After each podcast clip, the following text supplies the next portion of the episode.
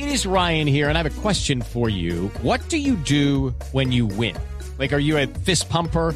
A woohooer, a hand clapper, a high fiver. I kind of like the high five, but if you want to hone in on those winning moves, check out Chumba Casino. At ChumbaCasino.com, choose from hundreds of social casino style games for your chance to redeem serious cash prizes. There are new game releases weekly, plus free daily bonuses. So don't wait. Start having the most fun ever at ChumbaCasino.com. No purchase necessary. BGW. Void were prohibited by law. See terms and conditions. 18 plus. Un derecho de petición usted Claro. tiene que ser específico. Claro. Tiene que ser preciso.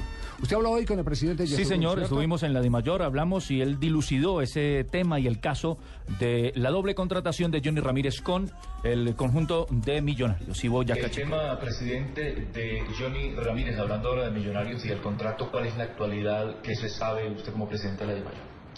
El contrato de Johnny Ramírez es un contrato eh, con el Boyacá Chico, ya está totalmente eh, comprobado que es así. Eh, también está registrado con el deporte, ya deporte aceptó que lo tiene.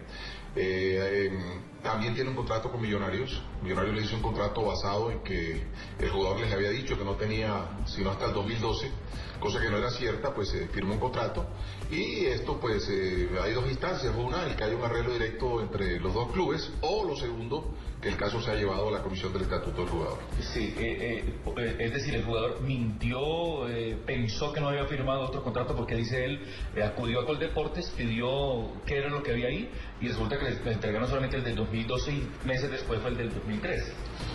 Sí, habría que preguntarle al jugador realmente por qué actuó de esa manera. Lo que sí está completamente claro es que nuestro juicio estuvo muy mal asesorado. Ahora decíamos nosotros que el señor Hoyos y la gente del Chico no iba a ligar algo bajo fundamentos falsos y si tenían un contrato era porque lo había firmado.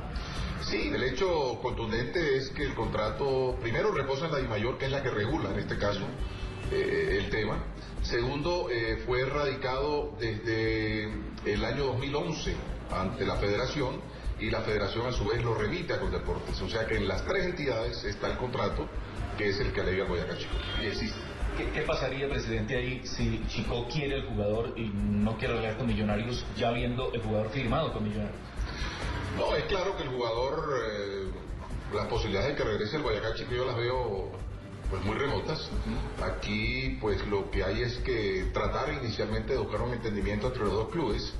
Eh, eh, si eso no se produce, como dije anteriormente, pues eh, que sean los tribunales los que decidan realmente pues eh, el tema tanto económico como el jugador. El jugador finalmente, lo que él decida, eh, sin que eso sea óbice mm, para que renuncie a eventuales penalidades y sanciones, lo que él decida realmente en el equipo que él quiera, él va a competir.